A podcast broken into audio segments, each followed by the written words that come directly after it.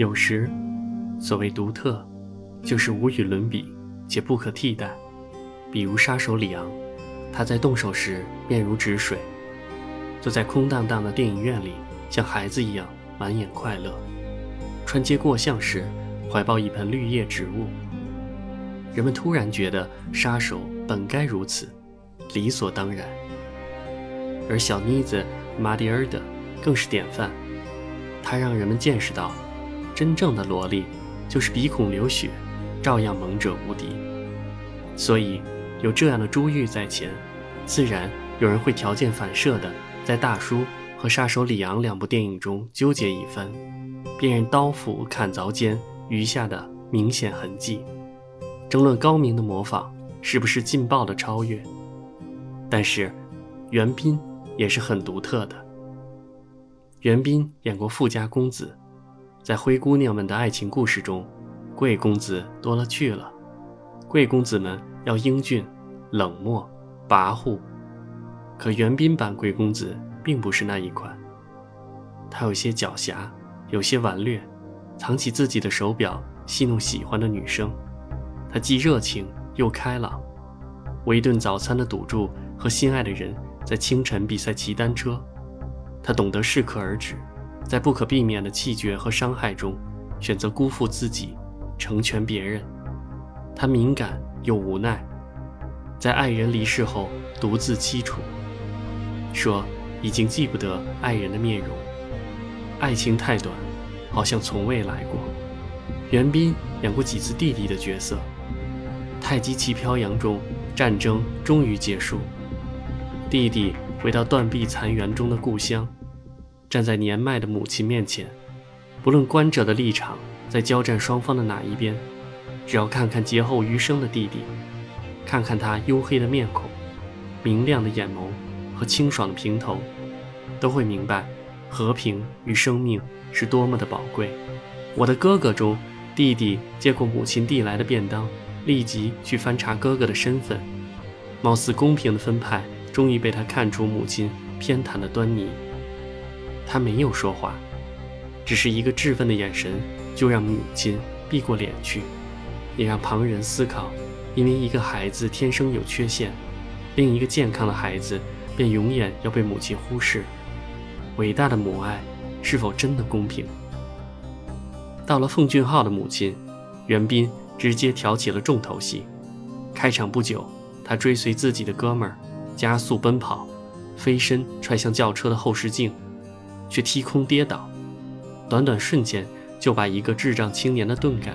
演绎的淋漓尽致，完全没有之前任何酷帅形象的影子，让人不得不感慨，这可是袁彬呐！好像真的没有人敢于说一句，连袁彬也老了。人们习惯了他是纯真的孩子，是俊秀的青年。终于有一天，他是大叔了，名正言顺，不折不扣。大叔有一头乱发，几乎遮住眉眼和面颊。他在小卖店挑选食物时，动作细碎；穿过街道时，始终拉起连衫帽。这个世界仿佛与他毫无关系。不，显然有关系。他只是瞥了一眼楼梯下的阴影，就发现藏在那里的邻居丫头小米。大叔和小米之间有些疏离。一丁点儿大的孩子本来古灵精怪，在他面前却小心翼翼。既希望讨他喜欢，又怯于惹他烦厌。他说话不多，和小米搭话也是有一搭没一搭的。可是他们之间的关系几乎可以称为唯一。小米是他的朋友，他的同党，他的哥们儿。他在沉默中悄悄把小米喜欢的食物换个角度摆在孩子眼皮底下，和小米面对面吃饭时，静静地听孩子的叽叽喳喳。在小米妈妈面前不动声色地打圆场，让小米避过劈头盖脸的责难。他是喜欢小米这孩子的。小米的妈妈卷入一件黑帮间的毒品抢夺事件，与其说这是祸从天降，不如说是引火烧身。那火果然燃烧起来了，小米牵连其中，邻居的大叔也被沾了包。黑帮以为他们已经胜券在握。却发现大叔还真不是一般人，在昏暗的灯光中，面对人家的威胁，大叔静静站定，一言不发，却已让人坐立不安。人家伸过刀来，他递出自己的钱包，然后在对方一个眨眼间，用钱包夹住刀夺过来，满不在乎地丢在一边，身手不凡，让人咋舌。可惜对方那一帮人早早控制了小米和他妈妈，为了救人，大叔就范，然而依然无奈地看着小米消失在自己眼前。两条人命，两包毒品，两个帮派。加一票警察，大叔夹裹在其中，成为所有人的敌人。他不想息事宁人，却为了邻居母女的性命，不得不妥协，成为黑帮争斗中的道具。他哪里是轻易就可被人利用的？但他所面对的恶人，却远超过他的想象。这震动了他，也激怒了他。大叔轻而易举地从警察的监控中逃脱。无师自通地找到挟持小米的幕后黑手，伤了人，中了枪，在警察的眼皮底下再次消失。他是一个谜，他的身手让人害怕，他敏捷彪悍，甚至有些残忍。打斗和杀戮对于他而言，更像一种纯熟的记忆，不经意之间流露出的杀气，完全有淋漓鲜血的气味。大叔带着重伤，找到密友求助。镊子在皮肉中探索探头，他疼得死去活来。恍惚之间，那些更疼的往事，带着特别明亮的色彩，一股一股地涌了过来。他曾是顶级特工，在完成一项特殊任务后，遭到残酷的报复。出院的美丽妻子，在他面前被冲撞得粉碎，妻子、孩子瞬间消失。他还来不及顾及那喷涌而下的粘稠血液，自己也几乎立即丧命。幸福被毁了，生活被毁了，他变成了一个再也无所失去的人。在尘土飞扬的垃圾场，大叔给朋友收留的几只流浪狗喂食。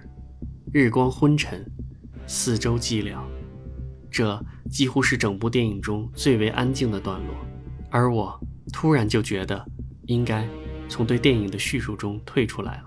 在此之前的部分，电影中令人眼花缭乱的打斗，骇人听闻的罪恶，雨中坠落的恍惚，几乎被人摘光所有器官的女尸，刀斧相见的对峙，太多的血和恐惧，通通入水成冰，变得沉重又轻飘。究竟邪恶当前，善良有没有任何效力？如果真的没有，那么所有无辜的人，是否只能接受命运的拨弄，已然绝望，还能不能为别人争取一份希望？